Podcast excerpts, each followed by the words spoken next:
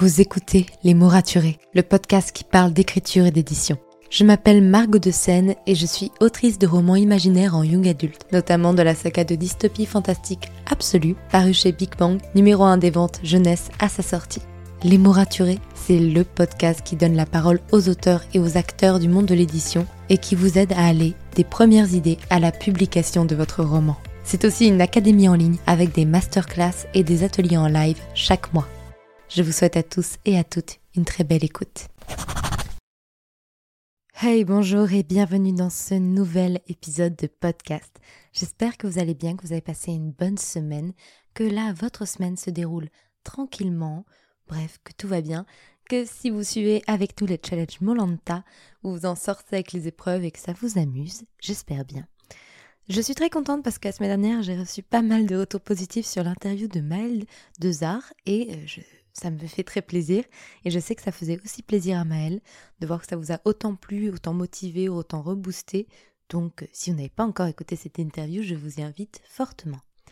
Aujourd'hui, épisode solo. Euh, ça fait un moment et je suis vraiment ravie de vous avoir avec moi. Et en plus pour parler d'un sujet sur lequel je réfléchissais depuis un moment en me disant ok Margot, qu'est-ce que tu as appris de l'écriture de ton tome 2 Parce que oui, on apprend toujours de ce qu'on fait et j'essaye toujours de tirer un petit peu les leçons de, de ce que je fais, de ce que j'entreprends. Et j'ai réfléchi tranquillement, je me suis dit, ok, il y a au moins 10 choses que je peux dire grâce à l'écriture de ce tome 2. Ce tome 2 que j'ai véritablement commencé à écrire en septembre 2022, euh, si je ne dis pas de bêtises, que j'ai fini d'envoyer totalement, donc bêta lu, réécrit, autant que vous voulez, mi-juin, fin juin, à mon éditrice. Voilà. Donc euh, à peu près neuf mois de travail, un petit peu plus, dix mois de travail. Et, euh, et ce qui est très court par rapport au tome 1 qui a quand même pris quatre ans, entre guillemets, d'écriture, et même plus, puisque même après les quatre ans, pendant que j'envoyais à mes maisons d'édition, je faisais des réécritures. voilà. Donc vraiment, le tome 2 s'est fait en un temps record et le tome 3, je vais devoir techniquement l'écrire encore plus vite, mais en ayant en tête les leçons du tome 2. Et c'est pour ça que je suis là aujourd'hui, pour vous dire, voilà, qu'est-ce que j'ai appris de l'écriture de mon tome 2. Première chose, écrire un livre déjà signé, c'est compliqué. Parce que oui, mon tome 2, je l'ai signé en même temps que mon tome 1 sur le même contrat avec une date de rendu pour en euh, avoir le moins de temps possible entre les deux parutions pour que ce soit agréable pour les lecteurs, déjà de 1, et de 2, même stratégiquement parlant, c'est important parce que on perd énormément de lecteurs entre un tome 1 et un tome 2. C'est-à-dire que on peut perdre jusqu'à 50% de lecteurs si le temps d'attente est trop long. Donc, c'est vraiment là où on doit être rapide, la sortie entre les deux premiers tomes, enfin rapide, mais non pas impossible. Là, du coup, entre le tome 1 et le tome 2, il y aura eu 9 mois et un jour, puisque le tome 1 est sorti le 1er février, le tome 2 le 2 novembre. Donc on espère que ce sera suffisamment court. Mais du coup, j'ai dû écrire ce tome 2 alors qu'il était déjà signé. Et j'ai pas démarré tout de suite à la signature. J'ai attendu encore 2-3 mois. Je voulais démarrer en septembre à la rentrée. Et je peux vous dire quelque chose, c'est à la fois stimulant mais extrêmement angoissant. Angoissant parce que ben on se dit euh, là je peux pas prendre le temps que je veux. Là je peux pas euh, faire de la merde parce que euh, là mon tome 1 va sortir. Et mon tome 2 bah c'est bon, il s'est déjà inscrit dans un contrat, j'ai une date de rendu, il y a des gens qui m'attendent, toute une équipe. Et je ne peux pas juste dire oh je ferai ça l'année prochaine, je suis plus motivée l'année prochaine, là cette année c'est pas encore le bon truc et tout. C'est vraiment un truc très angoissant. Je vais pas m'attarder trop sur ce premier point parce que je compte faire un épisode de podcast avec Clara, Clara Hérault, pour parler de ça justement, de tout ce qu'on vit quand on écrit un roman déjà signé, parce que ça a été son cas aussi pour euh, L'effet boule de neige qui sort très très bientôt. Donc si vous voulez en savoir plus, n'hésitez pas à nous envoyer vos questions, comme ça on pourra y répondre dans ce podcast-là. Mais je vais passer au point numéro 2. Écrire dans l'optique d'être publié, ça demande de la discipline. Parce que oui, vu que du coup, j'ai mon roman, il était déjà signé et j'avais mes dates de rendu, je pouvais pas juste dire bah j'écris tous les 3-4 jours ou toutes les semaines ou une fois tous les mois et euh, on verra bien ce que ça donne. Déjà parce que si je fais ça, bah vous verrez jamais la tête du roman, sachant que mes romans ils font au minimum 130 000 mots. Je crois que celui-ci dépasse les 140 000 mots. Donc, euh, et que je ne donne jamais un premier jet à ma maison d'édition. Je leur donne au minimum un roman qui a été réécrit deux fois. Une première fois par moi toute seule, et une deuxième fois après le regard des bêta lectrices. Donc au minimum, il y a trois réécritures. Et pour le tome 2, il y en a même eu plus que ça, puisque j'ai fait un premier jet que je n'ai pas fini, un deuxième jet que je n'ai pas fini, donc à chaque fois 40 euh, 000 mots, puis 50 000, enfin 50 000 mots, puis 40 000 mots un peu jetés à la poubelle, entre guillemets, et un troisième jet, puis une relecture, puis une réécriture, puis la bêta lecture, puis une réécriture. Donc, si on n'est pas discipliné, si on se dit pas, ok, cette semaine, je dois écrire tel chapitre, je dois écrire tant de mots, je dois écrire de telle heure à telle heure. Il y a plein de manières de se discipliner, hein, vous voyez, sans objectif de chapitre, sans objectif de mots, sans objectif d'horaire. Bref, ça c'est chacun voit comme il veut. Et euh, si vous ne faites pas ça, alors que vous avez déjà signé votre contrat, soit vous êtes naturellement plutôt discipliné, donc vous n'avez pas tellement besoin de vous discipliner en plus, mais si comme moi, vous êtes un pro ou une pro de la procrastination qui sait toujours trouver des choses à faire plutôt que ça, qui d'un coup se dit mais mon appartement est un bordel, est-ce que je ne le rangerai pas de fond en comble pendant quatre jours plutôt qu'écrire? Eh bien, euh, sachez que là, il va falloir apprendre de la discipline. Et je pense que même ça va m'aider pour mes prochains romans, même ceux qui ne seront pas forcément signés, de me rendre compte que oui, on va forcément beaucoup plus vite quand on est discipliné et que ce n'est pas forcément un frein à la créativité. Ce qui m'amène à mon troisième point, le challenge stimule la créativité, la pression la tue. Et ça, c'est quelque chose que j'ai remarqué notamment avec les deux premiers G, donc ceux que je n'ai pas réussi à terminer. J'étais pas encore dans ce côté challenge, j'avais malgré moi une grosse pression sur les épaules. Pourtant, mon tome 1 n'était pas encore sorti, donc j'avais le temps, entre guillemets. Mais il y avait ce truc de Ok, je, je dois écrire vite. Sachant que j'avais pris du temps pour écrire le tome 1, un an de premier G, un an et plus de réécriture, là je l'avais pas ce temps. Donc j'étais vraiment vraiment sous pression et je me souviens avoir démarré l'écriture du tome 2 pendant Molanta, donc euh, le challenge d'écriture qu'on fait avec mes amis, et ça m'a détruit. Ça m'a détruit parce que j'ai foncé dans un mur et que un mur dont je n'avais pas conscience et, euh, et je me suis retrouvée bloquée en plein milieu du challenge, enfin en plein milieu du challenge, plutôt vers la fin entre guillemets, et j'ai craqué et j'ai pleuré toutes les larmes de mon corps comme une grande madeleine. Heureusement que mon amie Alice était là pour me réconforter, parce que je me mettais tellement de pression que je ne savais pas, entre guillemets, libérer mon flux créatif, parce que j'ai beau être architecte, ça ne veut pas dire que je suis à la lettre un plan, entre guillemets, sans y mettre de la créativité, vous voyez ce que je veux dire? J'ai encore tout à faire en termes de créativité quand j'écris le roman. Et, euh, et oui, en fait, ça m'a vraiment mise à sol de recevoir cette pression-là et de pas la transformer en challenge. Là où je me dis pour l'instant, pour mon tome 3, j'essaye de rester dans cette optique de challenge et je vis beaucoup moins la pression. Pour le moment, on verra bien ce que ça donne euh, dans la semaine à venir. Peut-être que dans un mois, je reviens en, disant Bon, les gars, j'ai foncé dans un mur, vive la pression. Mais voilà, ça, c'est vraiment un truc important. Le challenge n'est pas forcément une mauvaise chose. La preuve étant, euh, je vais écrire mon tome 3 en ayant signé le contrat et en n'ayant pas écrit le roman. Donc je recommence. Mais, euh, mais là, cette fois, je, je, je, le vois différemment. Quatrième point. Ton deuxième roman ne sera pas plus facile à écrire que le premier. Je suis désolée. Désolée d'être celle qui annonce ça. Le deuxième roman, il est même parfois un peu pire.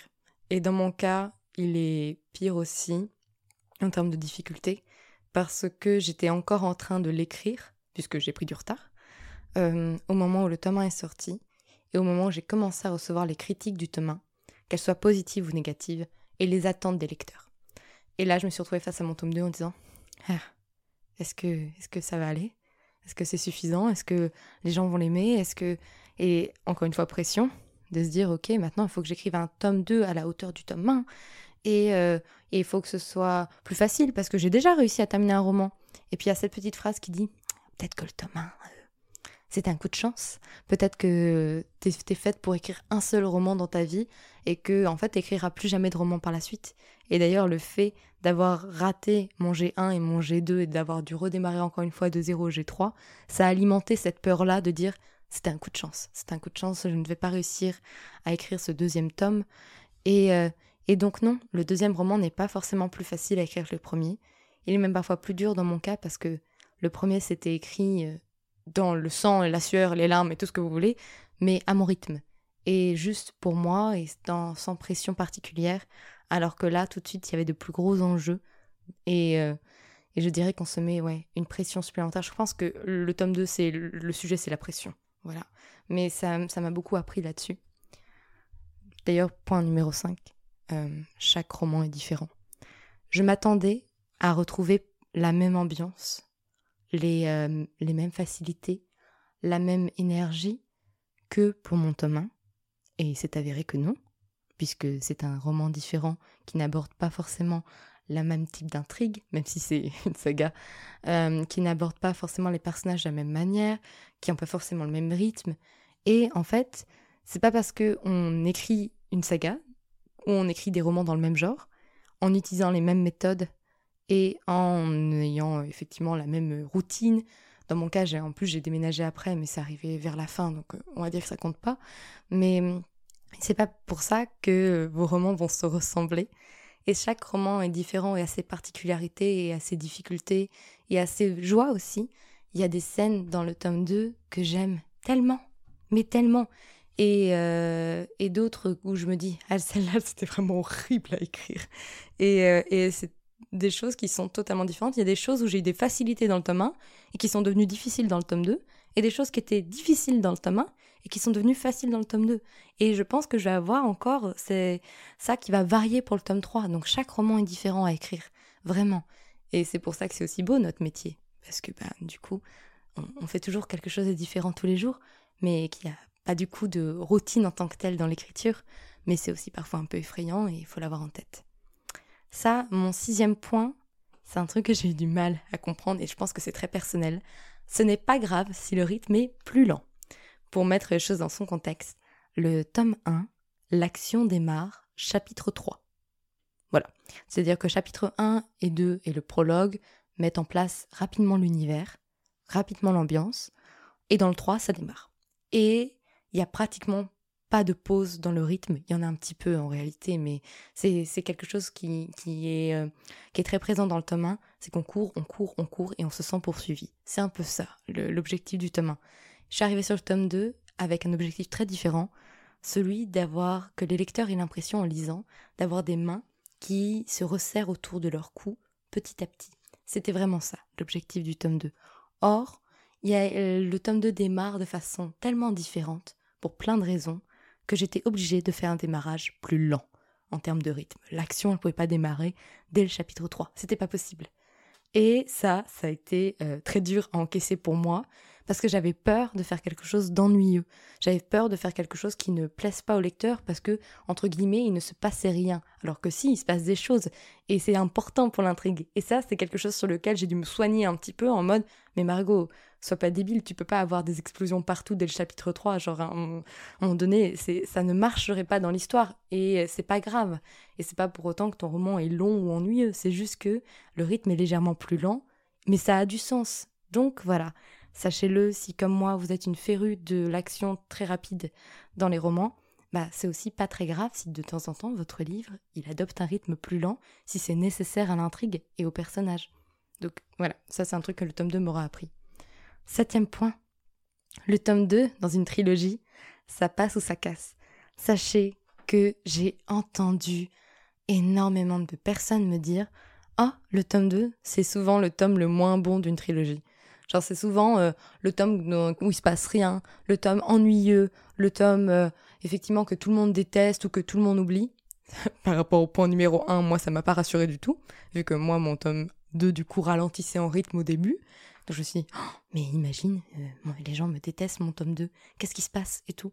Et en réalité, j'ai eu des amis autrices qui sont venues me voir en disant, mais tu sais, Margot, moi, dans mes sagas favorites, souvent, mon tome préféré, c'est mon tome 2. Et regarde-toi dans tes sagas favorites. Du coup, j'ai réfléchi. J'ai fait, bon, Illuminae, effectivement, euh, mon tome préféré, c'est le 2. Là, je suis en train de lire La Faucheuse. Euh, bon, je suis au milieu du tome 3, et pour l'instant, mon tome préféré, c'est le 2. Hunger Games, mon tome préféré, c'est le 2. Ok, ok, bon. Et Red Rising, mon tome préféré, le 2 aussi. Hmm. Bon, peut-être qu'effectivement, c'est trop tranché de dire que les tomes 2 sont les plus ennuyés d'une saga. Et euh, j'ai réfléchi à pourquoi les gens disaient ça. À pourquoi est-ce que les tomes 2 sont souvent considérés comme ennuyants Et je me suis rendu compte que souvent, les exemples cités, c'était des sagas où ça aurait dû être des duologies. Dans le sens où l'histoire, elle aurait très bien marché en deux tomes. C'était suffisant, mais l'histoire a été étirée en trois tomes. Ce qui fait qu'effectivement, le tome 2, t'as cette sensation de vide où tu sais pas très bien résumer l'intrigue parce que t'as as, l'impression qu'il s'est rien passé. Ce qui n'est pas le cas dans l'absolu parce que même à la base, c'était prévu pour quatre tomes. Et finalement, j'ai remodelé l'intrigue pour que ça passe en trois, entre guillemets, parce que ça avait plus de sens au niveau du rythme. Mais du coup, je me dis, mais en fait, non, au contraire, j'ai des choses à dire dans ce tome 2. Et la preuve étant, toutes mes bêta-lectrices, ma sœur, ainsi que mon éditrice, préfèrent le tome 2 au tome 1. Donc là, je vous avoue que ça m'a beaucoup, beaucoup rassurée. Et ça m'a fait me comprendre que bah on peut pas toujours écouter les on dit que euh, les tomes 2 c'est les tomes euh, vides d'un roman dans une trilogie. Et euh, bah non, pas forcément, ça dépend. Et peut-être qu'effectivement j'aurai des lecteurs qui me diront j'ai préféré le tome 1 et des lecteurs qui me diront Team tome 2. Et c'est pas grave dans tous les cas parce que moi je ne peux plus influer sur les avis des lecteurs. Tout ce que je peux faire c'est donner le meilleur de moi-même. Donc voilà. Huitième point que j'ai appris grâce à l'écriture de ce tome 2, quand une scène bloque, ce n'est soit pas le bon moment pour l'écrire, soit c'est pas la bonne scène. Quand je dis que c'est pas le bon moment pour l'écrire, c'est peut-être parce que vous êtes fatigué, parce que vous êtes agacé, que vous n'êtes pas d'humeur, que euh, effectivement il y a des choses dans votre vie qui font que c'est pas le moment d'écrire cette scène. Ça, ça arrive et c'est pas grave. Par contre, si ça dure dans le temps, que vous êtes dans un bon mood pour écrire, mais que vous n'arrivez pas à l'écrire, que la scène bloque, souvent c'est que c'est pas la bonne scène. Ça, c'est un truc que j'ai compris avec le tome 2, parce que, voyez-vous, j'ai beaucoup de narrateurs, qui suivent pas forcément les mêmes fils narratifs. Ce qui pouvait, ce qui m'a permis, entre guillemets, d'écrire des narrateurs de A à Z, indépendamment des uns des autres. Genre, forcément, même si certains liens se concordaient, je pouvais faire ça avec le tome 2, ce qui était très chouette. Et j'ai des scènes qui sont venues avec une facilité dans ce tome 2, pour vous dire, des fois, vous allez lire le tome 2, il y a des scènes, c'est presque du G1. Enfin, même, oui, c'est presque ça, parce que, vous savez, j'ai fait un G1, un G2, et euh, qui n'ont pas fini, et après le G3. Il y a des scènes du G1 et du G2 que j'ai gardées, quand même. Elles étaient sorties comme il fallait dès le départ. C'était vraiment une évidence quand je les ai écrites. Et quand je suis arrivée au G3 sur des scènes que j'avais pas encore abordées, il y a eu des scènes comme ça aussi, où c'était des évidences et où c'est pratiquement du G1 entre guillemets, il y a eu très peu de réécriture, très peu de retravail dessus. Et c'était des évidences. Et il y a des scènes, jusqu'à la sixième réécriture, c'était le bordel. Et c'était pas clair dans ma tête, et ça n'avait aucun sens, et j'étais en mode, ça marche pas. Et on peut se dire, je bloque, pourquoi? Donc moi, dans mon cas, j'ai bloqué quand même deux fois, et c'est parce que, effectivement, j'avais pas les bonnes scènes, et j'avais pas la bonne chronologie, et il y avait un problème, et c'était pas juste une question de mental, c'était une question de problème d'intrigue. Et donc moi, c'est un truc que vraiment le tome 3 m'a appris. Si quelque chose ne marche pas, c'est-à-dire que je n'arrive pas à l'écrire, c'est que c'est pas clair dans mon esprit. Donc soit faut que je le clarifie, soit que c'est que c'est pas la bonne scène, tout simplement. Et je le vois bien là déjà quand je fais mon tome 3, quand je bloque sur une scène en G0, je me dis hum, je vais revenir tout à l'heure, je vais faire autre chose, mais c'est pas mon signe. Ça veut dire que il y a quelque chose qui marche pas mais je sais pas encore quoi. Donc voilà. Ça découle sur mon neuvième point. Donc des fois c'est l'intrigue qui marche pas, des fois c'est vous. Prendre des jours de repos, c'est essentiel. Je l'ai bien vu, à la fin de l'écriture de mon tome 2, j'étais épuisée. Mais genre épuisée physiquement, mais aussi créativement parlant, mentalement, tout ce que vous voulez. Parce que j'écrivais ce tome 2 à une vitesse mm, impressionnante pour moi, vu que j'avais pris du retard. Et euh, parce que j'enchaînais à les dédicaces, parce que c'était la pression du tome 1 aussi. Ce qui fait que je suis arrivée mi-juin, fin juin, j'en pouvais plus. Et c'est d'ailleurs pour ça que le podcast d'un coup s'est arrêté. Parce que j'étais trop fatiguée, trop trop fatiguée pour créer quoi que ce soit. Et du coup, j'ai fait des épisodes best-of parce que je me suis dit que c'était chouette de pouvoir montrer des épisodes best-of. Et pour vous dire, je devais commencer la planification du tome 3 en juin, faire le G0 en juillet pour attaquer le premier G en septembre. J'ai rien pu faire. J'ai rien pu faire du tout. J'étais trop fatiguée. Donc je suis arrivée en août en vacances avec ma famille, et j'avais juste mon carnet avec moi, mon fidèle carnet qui me suit depuis 7 ans pratiquement. Waouh, 6 ans, plus de 6 ans et demi. Donc euh, je peux vous dire qu'il a une sacrée tête le carnet, hein. il en avait que des, des vertes et des pas mûres. Et, euh, et là, après deux semaines et demie, enfin plus tout le mois de juillet au repos et euh, la moitié du mois d'août au repos, j'ai commencé de nouveau à réécrire et à inventer. À un moment donné, on ne peut pas juste tirer sur la corde, sur son corps, sur son mental, sur son esprit, sur sa créativité. À un moment donné, il faut se nourrir aussi, que ce soit en lui disant, je pense, ou en regardant euh, des films, des animés, peu importe, en allant au théâtre, bref, en se nourrissant de ce qu'il y a autour de nous, mais aussi en se reposant, vraiment. C'est-à-dire que les six premiers mois de l'année 2023, je n'ai pas pris un jour de repos. Et c'est pas bien, du tout. Je ne conseille pas. Et là, depuis septembre, je ne travaille pas le dimanche. Ça, c'est chouette. Donc, je vais certainement travailler certains dimanches quand même parce que je fais des salons. Mais je me dis, bah, si je travaille un dimanche, ça veut dire que la semaine suivante, ou dans la semaine, je dois avoir pris un autre jour de repos pour compenser. Parce qu'on sous-estime tellement quand on est indépendant le fait, du, fait de prendre du repos. Pareil, je ne travaille pas le soir. À chose que je faisais. Je travaillais toute la journée, j'enchaînais, je mangeais, je travaillais le soir. Aujourd'hui, je ne travaille plus le soir. J'essaye de, de, regarder des films, de lire, de faire autre chose, d'être avec des gens que j'aime, mais pas de travailler. Le repos, essentiel. Et beaucoup dormir aussi. Genre dormir la nuit, c'est utile. le corps, il en a besoin et le cerveau aussi. Et bien manger aussi, correctement. Ça aide également. Ce qui m'amène à mon dernier point. Donc j'ai fini d'écrire mes deux romans. Et je les regarde. Et je ne sais pas dire lequel des deux je préfère. Et mon dernier point, c'est on peut aimer ces romans de manière totalement différente. Je crois que le tome aura toujours une place très particulière dans mon cœur, parce que c'est mon premier roman écrit, mon premier roman publié. Il y aura toujours quelque chose qui vient de lui, qui ne pourra pas être surpassé par d'autres. Même quand je le lirai dans... Enfin non, je le lirai pas, mais parce que vaut mieux pas relire ses romans, mais même quand j'y penserai encore dans dix ans, je pense que j'aurai toujours une affection très particulière pour lui. Et en même temps, mon tome 2 je me sens plus mature en l'écrivant. Je sens que ma plume a évolué doucement, ma vision des personnages a évolué, je vais plus loin dans les choses. Et, et donc, il y a des moments où je me dis Ah, le tome 2 est mieux. Mais en même temps, j'aime tellement ce tome 1. Donc en fait, c'est pas une question de vouloir classer ces romans dans sa tête en mode euh, c'est lequel le meilleur pour moi. Parce que chaque roman est lié à une partie de nous, à une partie de notre vie.